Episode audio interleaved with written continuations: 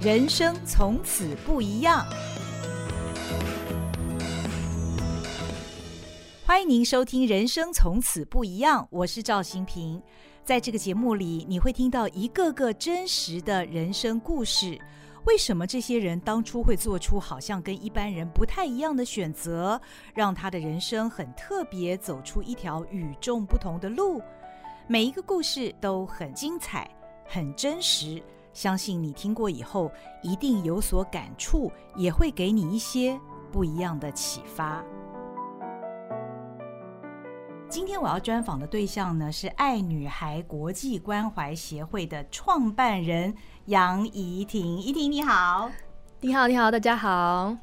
怡婷今年还不满三十岁，嗯，非常年轻。告诉我们，你刚从什么地方回来？我刚从遥远的非洲的乌干达回来。乌干达，大家有概念这是什么样的地方吗？在东非哦，乌干达。是你待了多久的时间？这一次？哦，这次待了将近七个月的时间。七个月，好像你每年都要在那边待很长一段时间，嗯、是吗？应该说，疫情的时候会把这段时间拉长，因为交通比较不方便了。嗯嗯。嗯嗯嗯，其实呢，呃，我刚刚就说了，杨怡婷她是爱女孩国际关怀协会的创办人。那事实上，爱女孩这个组织呢，它就是以服务非洲的妇女们为主要的目的。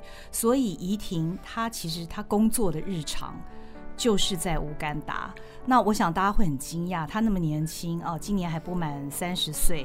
呃，所以你你下一次去乌干达会是什么时候？可能有可能是这个暑假，所以没隔几个月你要过去了。对，然后这件事情我的家人可能还没有听说。对，听起来家人现在还是对于你在乌干达工作觉得有点心疼哈，有点不放心，对不对？应该说。家人就是家人，他们永远为你担心，不管你是不是在台北，因为我本身是台中人，嗯、更不用说是在远在天边的非洲国家这样子。哦哦哦，对哦哦，要不要告诉我们你在乌干达的时候，你大概都做哪些工作？嗯，嗯因为当你要去做一个村庄服务的时候，你可能需要先去做。村庄的居民做一些访谈，然后去了解，看他们实际上有没有这样的需求。所以有时候我们会做还蛮多的家访，那去收集一些田野的资讯，嗯，那甚至是地理环境的资讯，比如说它的水资源是从哪里来，然后它本身的地形跟气候适不适合种植一些农作物，那都会影响我们在地的各种计划的执行。哦哦哦哦哦，那你一年大约都是超过一半的时间在乌干达，这样的日子你过了多久了？哦，这样子算了一下，也大概已经将近七年，甚至到八年了。嗯、哇，对，呃，我我知道怡婷她是在二十二岁那一年是吗？你、嗯、你第一次到非洲，到乌干达？对，就是刚好大学毕业的时候。嗯、是，那那一场的旅行彻底了，改变了。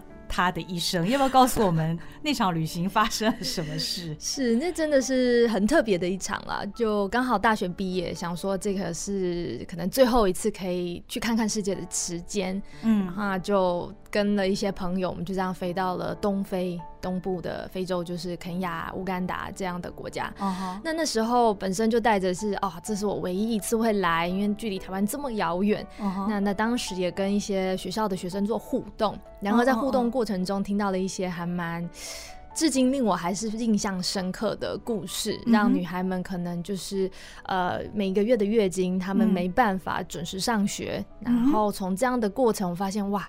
他们不只是生活上有这么多贫困而不方便，那不是只是物质上可以解决，那心灵上的匮乏，甚至是实际上，我们发现哇，这真的跟我的生活很不一样。哦，对，所以那时候也没想太多，想说啊，刚大学毕业，我是不是可以多看看世界之后再进入职场，uh huh. 这样子就是在跟大家一样一起去上班。但在这之前，我想说可不可以有一年啊，或者是呃一年半的时间，可以看看更多的地方，这样子。但没想到就是听了这些故事，然后这些女孩们有邀请，就说：“哎、欸，你要不要来我的村庄看看？” uh. 那没想到就这样人与人之间的连接就这样建立起来。那那时候也是带着说一个希望，就是说已经答应他们说好，我会去看，uh 所以就带着这样的回应持续到现在。哦、uh，huh. 对，所以从一个故事，我们在树下聊天，然后女孩分享刚刚提到的，呃，每个月因为没有生理用品，然后没办法上学。嗯，那到后来可能未婚怀孕，然后可能要用一些非常难以想象，可能性交易的方式去获取这些我日常生活中在台湾可以唾手可得的卫生用品。嗯哼，那他们生活，身为女生，当下我是非常震撼的。所以这样的故事让我觉得，哎，我是不是可以做一些什么？那我就透过当然网络就查询了一些解决方案啊，就哦，事实上我们可能只要透过布，然后重新安排一下它的顺序，缝一下，那就可以让他每个月的生理期是非常的舒服跟自在的。那没想到这样子竟然不是只是说他可以安心自在，而是他可以回学校上课。嗯，哇，这件事情就不同凡响了。嗯，觉得哎，一个这么小的东西，竟然可以造成这么大的呃。回应改变，对、哦、对，因为回学校上课对于非洲的女孩来讲很重要。嗯，呃，非洲的这个经济啊、农事啊各方面其实是由妇女一肩扛的，所以这些女孩因为这个月经贫穷，她们没有任何的卫生用品可以使用，导致辍学。就是说，她们在月经期间，我听说她们必须就是都是因为没有卫生棉，他们就坐在沙地上，直到他们的经期结束为止。而当女性有了月经之后，是每个月都有这样的问题，所以你每个月都要辍学一段时间，到后来可能你连学都没有办法上了，等等。嗯，哦，所以一片布卫生棉，怡婷后来他们带过去的，给了他们非常非常大的转变。我听说你们。第一次去的时候是扛了一整箱的，不是不卫生棉，就是一般的卫生棉要给他们用，对不对？后来你们好像发现，不管带多多的卫生棉都没有用。我觉得应该反过来说是，那时候我们是带一些文具去学校去发放，嗯、那发放的时候就发现一些女孩怎么。不见了，昨天有看到，今天怎么没来？嗯、所以我就问了老师，才再次确认说，哎、欸，真的学生因为这个月经而没办法上学。所以那时候我们当然第一次知道这个消息，所以我们自己在旅行的时候都会带很多的，应该说卫生用品，就是以防万一嘛。嗯、对，所以我们就几个女生自工们就开始把这个自己的卫生棉就。拿出来，然后隔天带去学校给这个昨天没来上学的女孩。嗯，那刚好很容，就是很开心，她隔天就出现了这样子。嗯，就给她之后，没想到隔天超过三十个女孩就跑来问我们说：“请问我们还有这样的东西吗？”哦，所以我们事实上那个发现这件事情不是非常永续，只花了一天的时间，哦，就是隔天我们就发现哇。这件事情不能这样做，嗯、因为下个月那他们要找谁？对对，如果没有长久的一个解决方案的话，这个是非常不永续的。哦哦，对哦哦哦，就是因为发现这些女孩的需求，所以怡婷，你跟你的朋友们就组织了爱女孩国际关怀协会。对对，那时候事实上讲，好像听起来、嗯、哇，怎么马上就组织协会？事实上没有，我们只是觉得，哎，这个是一次的活动，然后当下我们看到这样的需要，就可能。爱心大爆发，就诶带了我们的刚刚提到的卫生棉就去学校，哦、那也很快发现这个不是解决方案之后，我们就开始坐下来。那有什么样的计划可以让它是比较好的扎根，嗯、然后可能达到比较长久的解决效果？这样子，嗯、那最后当然透过计划一直延伸，然后大家的共襄盛举，台湾民众的一起呃支持我们的各个计划，这样子，嗯，才开始转变成为一个组织，然后立案协会这样子，嗯嗯，对。所以大家可以想象，怡婷跟她的一群非常年轻的朋友，大学刚毕业没有多久，在遥远的东非发现普遍非。州的女孩有这样的问题，于是呢，他们就开始周而复始，一趟又一趟的从台湾飞去乌干达。那刚开始从布卫生棉开始嘛，那后来还做了很多的事情来协助非洲妇女。我觉得这是一个非常不容易的事，这也是为什么人生从此不一样节目想到要约访杨怡婷，因为她的人生跟一般人真的非常非常不一样。呃，那后来除了做不卫生棉之外，你们还做哪一些工作来协助非洲的妇女，甚至于连男性，后来其实你们也帮到他们了。嗯嗯嗯，这个真的又是一个契机，因为当我们在树下，当然就是为什么每次都提到树下，因为。当地的教室建筑可能不是非常的完善，uh -huh. 那光线比较不充足，所以当我们要进行一些教学，那学生人数超过可能三十个人，那空间就坐不下了，uh -huh. 所以就一定通常都会移到室外，在树下。对，因为这样子的空间就够大，那你可以看到每个学生，还有空间可以走动这样。所以当我们后来想，就是一个解决办法，就是缝布的卫生棉。Uh -huh. 那在缝纫过程中呢，我们发现，欸事实上，缝还需要一段时间，哎，需要两到三个小时，包含前期的教学，怎么清洗，到后面的卫生教育教学，哦，但是整体下来可能要三个小时。哦，那在缝的过程中，当然这个是一个非常尴尬的话题，在当地，我相信在台湾，你突然一个劈头说我们今天要讲月经，大家就哎呦，今天这个主题怎么？来缝卫生棉，对，这个会吓到一下。那当地当然反应会比这边再强烈一点，就哦。他们希望在场的所有男性马上离开哦，然后嗯嗯嗯，还是很尴尬，然后默默的，就是啊，叽叽咕咕，叽叽咕咕，在大家小小声的开始，那大家都非常非常害羞。嗯，然而当活动进行到呃三十分钟后，大家开始放松了，哎。开始聊天嘞，那在聊天过程中，我们发现他开始分享他村庄遇到的状况，嗯，他开始分享他家里面遇到的状况，嗯，或者是他有没有什么很开心的故事跟我们分享。嗯，所以当我们在这个大树下。进入了中就是缝纫课程的一个小时之后，嗯，我们开始听到了在地的故事。嗯，那这直接讲到现在，就是这就是一个田野啊。哦，对，对，这我们就透过这样的方式去理解了这个村庄普遍居民遇到的问题。哎，是啊，呃，水的问题吗？嗯，还是疾病的问题呢？嗯，还是可能是一些土地上的问题？哦，对，所以我们通过这样的方式发现，哎，水的问题好像。还蛮普遍的，嗯，对。那我们后来就发起了所谓的呃，我们的水的水资源 WASH 计划，就是这样开始的。所以，我们从原本的缝纫到现在有 WASH 计划，嗯，然后到现在还有协协助那个房屋建设改建的叫房角石计划，对。然后甚至是到我们缝完之后，哎，妈妈有这个技能了，他们就说。哎、欸，你们有在教缝手缝卫生棉，oh. 那是不是可以教我们裁缝呢？哦、oh.，那对，我们就开始妇女技能。对，所以我们属属于这个技能培训的农村培力计划也就这样应运而生了。所以真的还蛮神奇的，就是这样子让爱女孩的计划开始变得更完善，mm -hmm. 然后可以让妇女从这个村庄中可以透过自己的力量，然后获得呃。额外的收入，然后干净的水源，甚至是让孩子的健康提升，然后让上课率增加，这样，而且也新建一些教室，否则原先的所谓的教室都是破败不堪、有危险的。是，所以大家可以想象吗？这一点一滴，透过七八年的时间，像杨怡婷这样子非常年轻的女孩，二十多岁。他们就从台湾远赴非洲去服务，而且刚刚大家听到了，除了缝布卫生棉这件事情之外，他们的计划如果其实我蛮鼓励大家可以去造访一下爱女孩的官网 FB 或者是 IG 哦，那里面很多的照片，其实你一看就。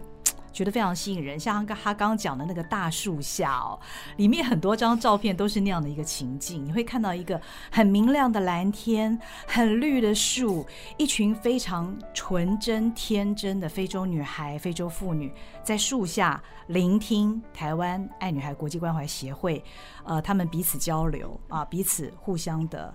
呃，除了做朋友之外，爱女孩给他们很多实际的协助，这让我想起，其实，呃，有有句谚语吧，就是说，我们对于一些需要的人，我们不只是给他鱼吃，我们还给他钓鱼竿，教他怎么钓鱼。目前爱女孩做的就是这样的一个工作。那，嗯、呃，到目前为止，大概爱女孩国际关怀协会有有多少人呢？这样的组织？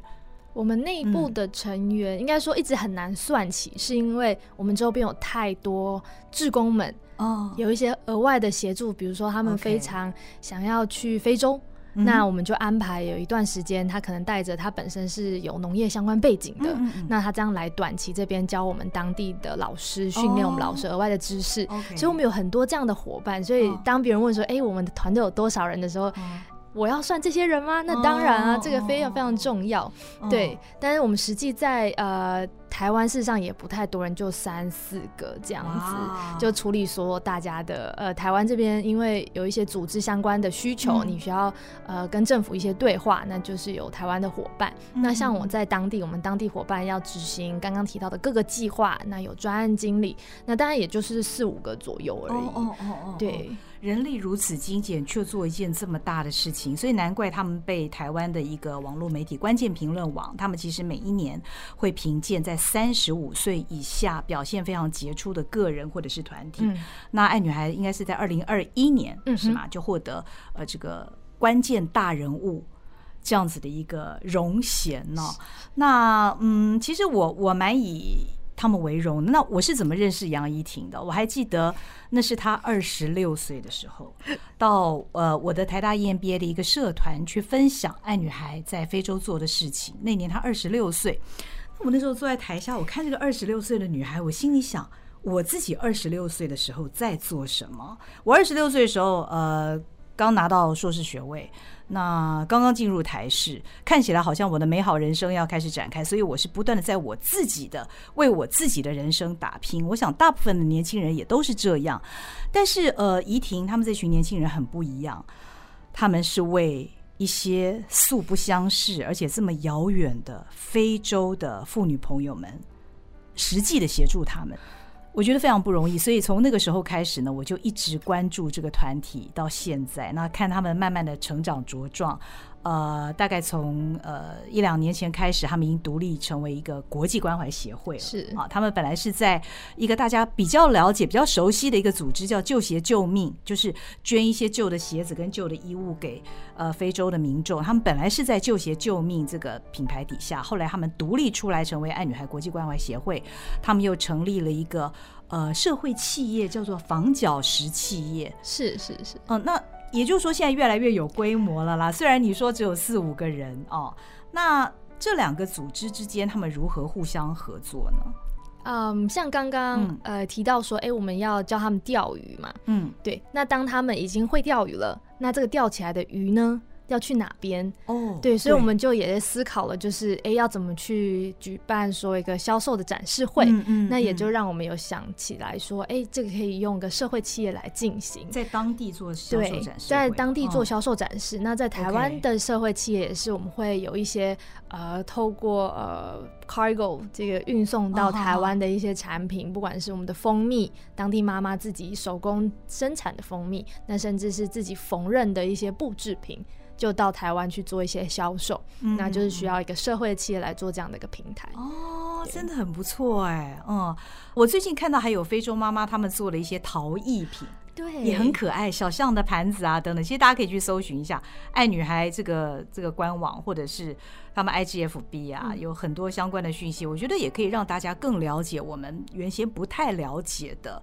非洲大陆，嗯，非非常欢迎大家看看，因为有太多故事，嗯、这个会非常就是有兴趣的同那个大家可以去听听看，这样子。嗯，你你要不要告诉我们乌干达是一个什么样的国家？我知道它有非洲珍珠之称，但是我去过几个非洲国家，我的感觉不会把它跟珍珠联想在一起，我都觉得那非常的。干枯哦，是一片 旷野，非常干燥，也没有水。那为什么乌干达是非洲珍珠呢？而且我每次看到乌干达照片，都看到好多绿树哦，跟我以前所造访过的非洲国家不太一样。对，你上次是去沙漠，嗯、你这个完全是不一样的地貌。对，对，对，对，对，那乌干达它之所以被称为珍珠，是它的南边有一个是台湾大概两倍大的维多利亚湖。那这个湖呢，会提供足够的水汽，让它的沿海，甚至是到足往北部的地方，都有足够湿润的空气，uh huh. 让土壤可以长出很多绿色的。像你为什么会看到绿油油，就是因为这样的关系。嗯嗯嗯、对，所以它的生呃气候相对非常的好哦。所以也就是说，大概是几度？比方说，你刚刚从那边回来。OK，我事实上那边是没有分春夏秋冬哦，这样他们是分干季跟湿季。OK OK，也就是说湿季你可以想象当然会比较冷一点，晚上可能到十度有。嗯哼，对。那但是白天太阳出来的时候，可能就是二十一、二十二、二十三度。对，那干季的时候当然有可能到二十七、二十八。OK OK，但是相较于台湾的海岛型气候，那边是相对干燥的。对，所以基本上我大概的穿着也就是 T 恤，然后。裤子这样子，uh 对，那当然有一些你不肯穿太短的裤子啊，那是文化上的一些不一样的规定之外，嗯、大部分当地的伙伴们都是穿短袖。嗯嗯嗯。那有一件非常特别的事情是，我们台湾人去，或者是说欧美的国家人去，都是穿短袖。对，我即使稍微有一些风，我们觉得哎、欸，短袖是舒适的。Uh. 但是当地人已经穿起羽绒外套，羽绒外套、毛毛，然后还有手套。哦，二十几度哎，他们非常怕冷，对，所以如果他们骑摩托车，即使是二十五度，有没有风吹来，他们就会不想要感冒生病，因为感冒生病对他们来说的代价太大了。OK，对，所以他们宁愿他们可能也没有钱包满满的，对，尤其是哦婴儿，他们会我们已经满头大汗，然后他可能包的像是从欧美可能去呃滑雪的那个衣服，对，然后。这是非常大的，我觉得在当地观察上比较有有趣的现象啊，所以其实也可以观察到不一样的风土民情啊。对但是依婷，你虽然去那边，在那里已经有大概呃，你往返在在台湾跟乌干达之间有七八年的时间，可是一开始你应该是会不习惯的吧，对不对？嗯，我觉得我个人是适应力比较好吧，uh huh. 对我就可以啊、呃，比如说当地。一开始缺水，那缺水你当然第一个想到就是要怎么洗澡，对对，要怎么上厕所？要怎么上厕所？有有马桶吗？应该没有。诶，这个马桶就是看你在哪边哦。有有的马桶是 OK 的，就是跟台湾一样的。那有些是蹲式的，有些是哦一个洞，那有些是你自己要挖洞，所以这个 level 不同。哦，对对对对。然后另外是呃洗澡的部分，就像我如同我说，我第一次去时间比较短暂，大概就是两个礼拜。那其中就是哦，那好，我今天反正我没干嘛，就这三天不洗澡也没关系，反正我下礼拜就要回台湾了，对，所以那时候就没有想觉得哎、欸，这个生活很困难因为你就是很期待，然后明天要去干嘛，又是新的，那个刺激跟那个新鲜度大于这个所谓的不变，嗯嗯嗯、因为那时候就觉得哇，这跟我的生活很不一样，那我们就体验这样子。嗯、那当然，我第一次去的时候是属于雨季的时候，哦、所以相对非常的干燥跟冷。讲就是下完雨之后比较冷啊，不干燥啊。Oh, 下完雨，okay, okay. 对，所以那时候你也不会太多的流汗或是相关，Okay. 对，就是不太需要所谓的每天洗澡。那当然，现在来说，你会透过我们收集雨水，嗯、那透过一些净水的作业，让我们的生活不会受到太大的限制。嗯嗯、因为我们发现，当初我自己可以这样吃苦，但是我现在如果需要有伙伴参与。那我需要解决一些生活基本需求，那他们在地才会、嗯、呃待得够比较，就是可能待得比较久这样子。对对对，对，对，对，也也让你们所服务的附近地区的居民可以有比较好的生活。对，嗯嗯嗯，所以你现在你大概一年在待在那边半年 大半年以上的时间，应该是已经非常。习惯那边的呃生活了。那事实上，刚怡婷所讲的呢，也是他们所做的工作，包括净水。像刚怡婷一直讲到 WASH 这个计划，W A 就是这个呃 water water hygiene water and 对呃 hygiene and sanitation，所以是 WASH 取他们的这个这个字母的缩写。那帮他们净水，那建立这个净水设施，甚至于是呃。生态洗手间等等，这都是 WASH 这个计划。那我要特别提一下他们的这个农村培力，在网站上他们呃所说的这个经济型的计划，他们进行了有哪些？我觉得这个是非常非常的了不起哦。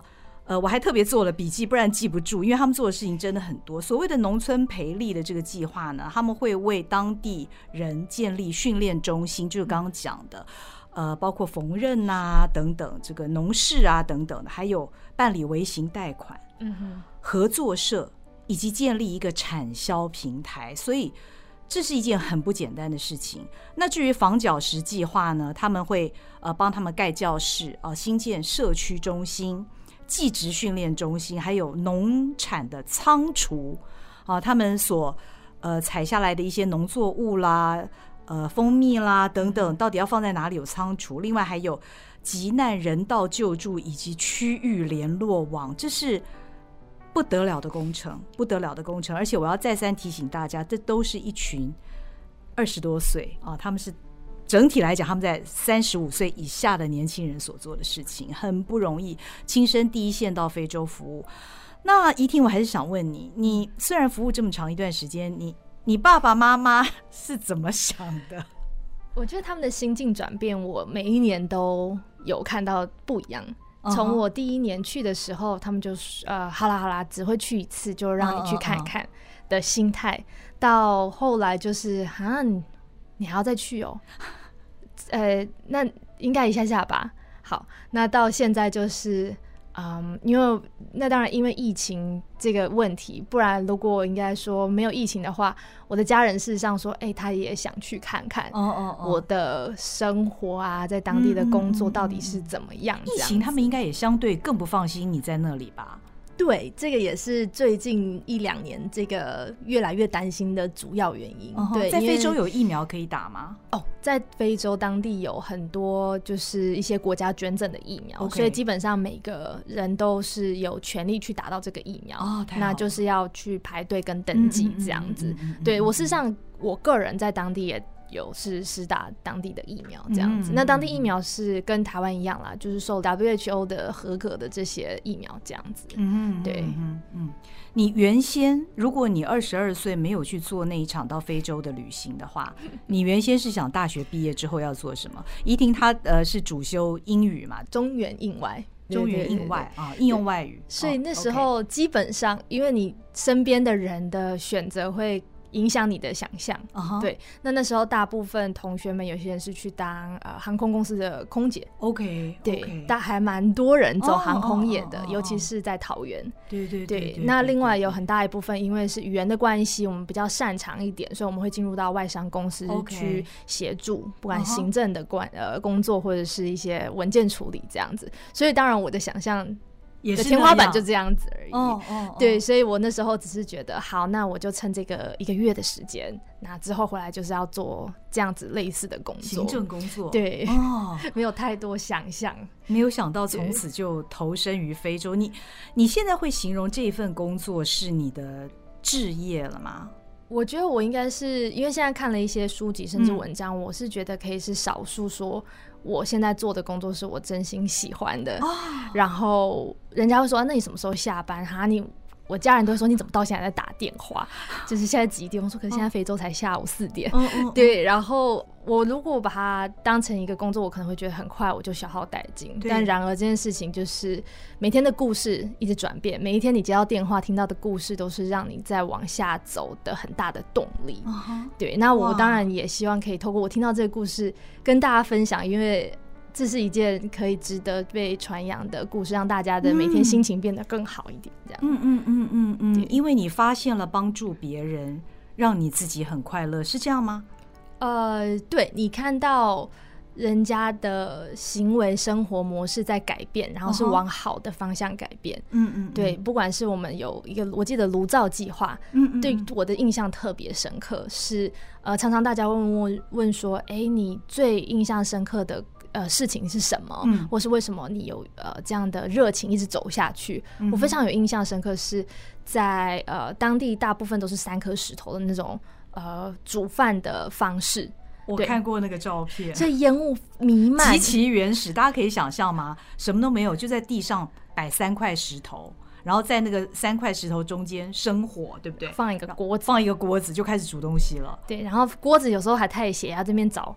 适合高度的石头，不平，嗯，对。那这样的方式，如果在户外，那还好，这个空气就流通，你不会有吸入这个肺炎的危险。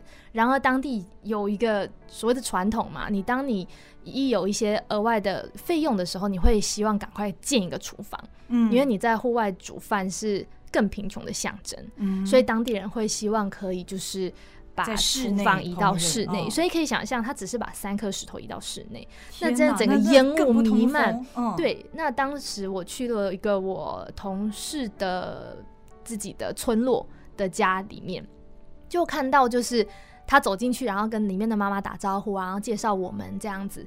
结果我发现我完全无法站在那个房子里面，我进去已经开始眼睛已经流眼泪，然后自己咳嗽，然后大家就马上离开，然后也觉得非常不好意思，我们怎么是？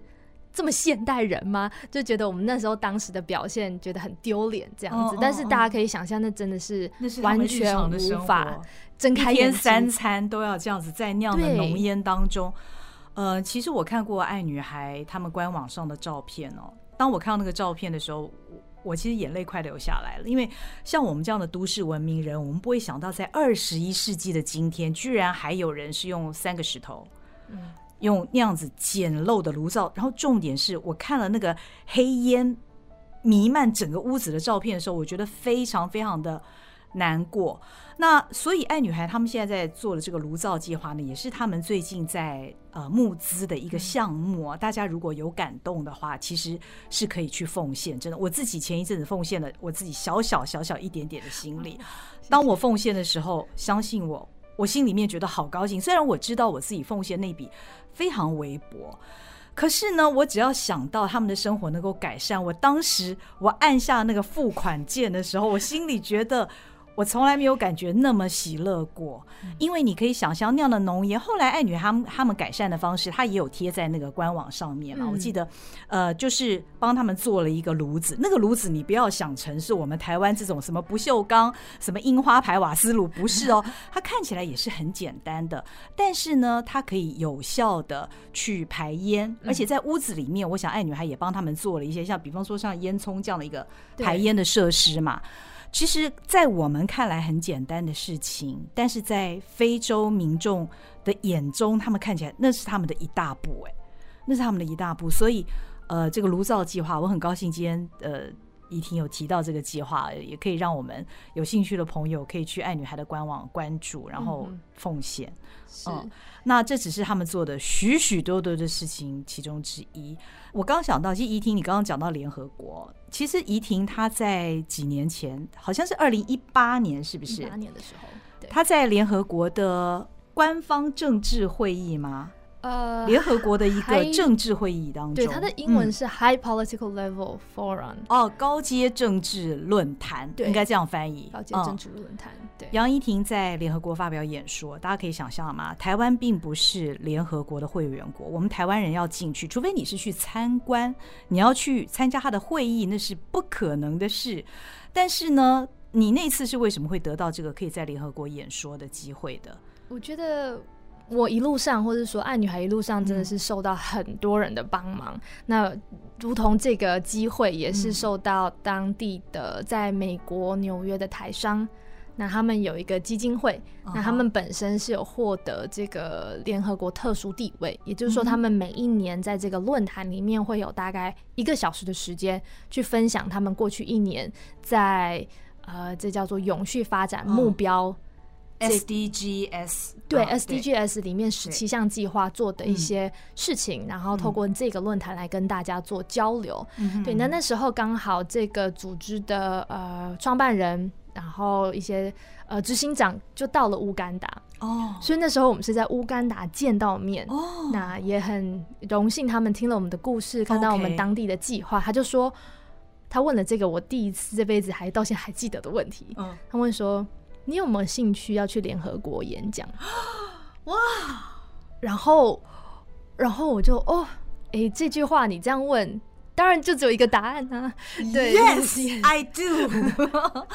对，那他第二个问题就是说，那你英文还可以吗？那那时候我就觉得，哦，幸好我要好好读书，就是有这样的机会，然后可以嗯去，也不会说说是代表啦，但讲代表台湾有点自己往脸上贴金，这个反而就是很感谢有这样的机会，然后跟当呃在那边的各个组织的。人去做交流，那听听他们在不同的国家做的计划有没有一样不一样的呃执行方式，然后就互相做交流这样子。那当然，台湾的身份比较特殊，所以那时候也非常的幸运。我用这个词好了，就是我刚好乌干达的证件下来哦，对，所以我是拿着乌干达的证件 进去的，进入这个高阶政治论坛。对对对。哦，这真的是不为人知的故事。呃，前一阵子我在线上，就是应该上个月吧，我在线上参加了一个。联合国的一个分享会，嗯，那那次也是 Ella 跟他的同伴啊，那因为是疫情的关系，所以他不是一个实体到联合国纽约总部去分享。那二零一八年那一次是实体了，在联合国的总部。那我上个月参加的是呃再一次的联合国它的一些分支机构，也是针对爱女孩他们在非洲的服务举办了一个分享会。那线上也蛮多人参加。那那一次，呃，作为一个听众，我真的觉得与有荣焉。与有容颜，看到 Ella 跟她的丹麦的同事，还有呃乌干达的妇女，自己也现身说法，他们受到什么样的帮助？所以，嗯、呃，我想这样的好事情，这是为什么今天人生从此不一样。我们要访问杨怡婷的原因，她因为一场呃没有预期的旅程，让她的人生从此不一样。那我想，爱女孩的诞生呢，也让。非洲很多的民众的生活很实际的，他们的穿的、他们用的、他们的水啊，他们的日常受到爱女孩实际的帮助，而有了具体具体的改变，真的觉得非常开心。那告诉我们，爱女孩她服务过东非的哪几个国家了？除了乌干达以外，呃，乌干达之外，我们也在肯亚、南苏丹、那南方的坦桑尼亚。嗯那甚至是卢安达都我们一些计划的小小足迹。南苏丹没有战乱吗？他刚好我们进去那一年是战乱结束，哦，然后我们就问了一下当地的状况，哦，那就说还是零星有一点。那当然，因为我们在乌干达比较久了，习惯的乌干达的一些政治环境，我们也熟悉什么可以，什么不可以。所以当然第一次踏到南苏丹的时候，我们有需要当地二十四小时的地陪。嗯那非常幸运，这个真的是幸运。在我们离开这个，我不要跟家人说好了。